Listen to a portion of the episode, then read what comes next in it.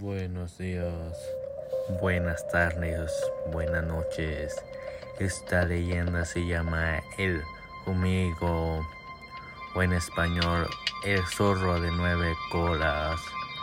Cuenta la leyenda que una vez una pareja que había tenido ya dos hijos varones, aunque amaban a los pequeños, su ilusión siempre había sido a la de tener una niña.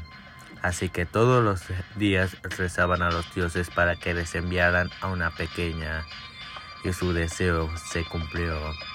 La mujer dio a, luz a una niña muy hermosa que creció para convertirse en, en la muchacha más atractiva de la región.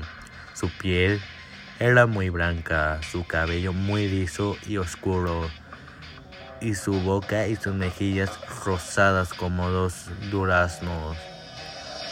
Todos las, la querían mucho por su carácter dulce y sus palabras amables. Un día, sin embargo, la familia comenzó a preocuparse al notar que cada noche moría un animal de su ganado. Los padres se sintieron consternados al escuchar cómo sus hijos acusaban a su hermana menor de estas matanzas tan espantosas, por lo que fueron echados de la casa. Ambos muchachos se marcharon para no volver en mucho tiempo. Cuando regresaron descubrieron que solo su hermana quedaba en casa.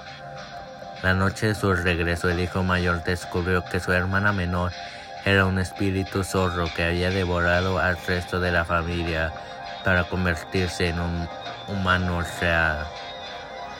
Desde entonces en Corea se la conoce como Jumijo.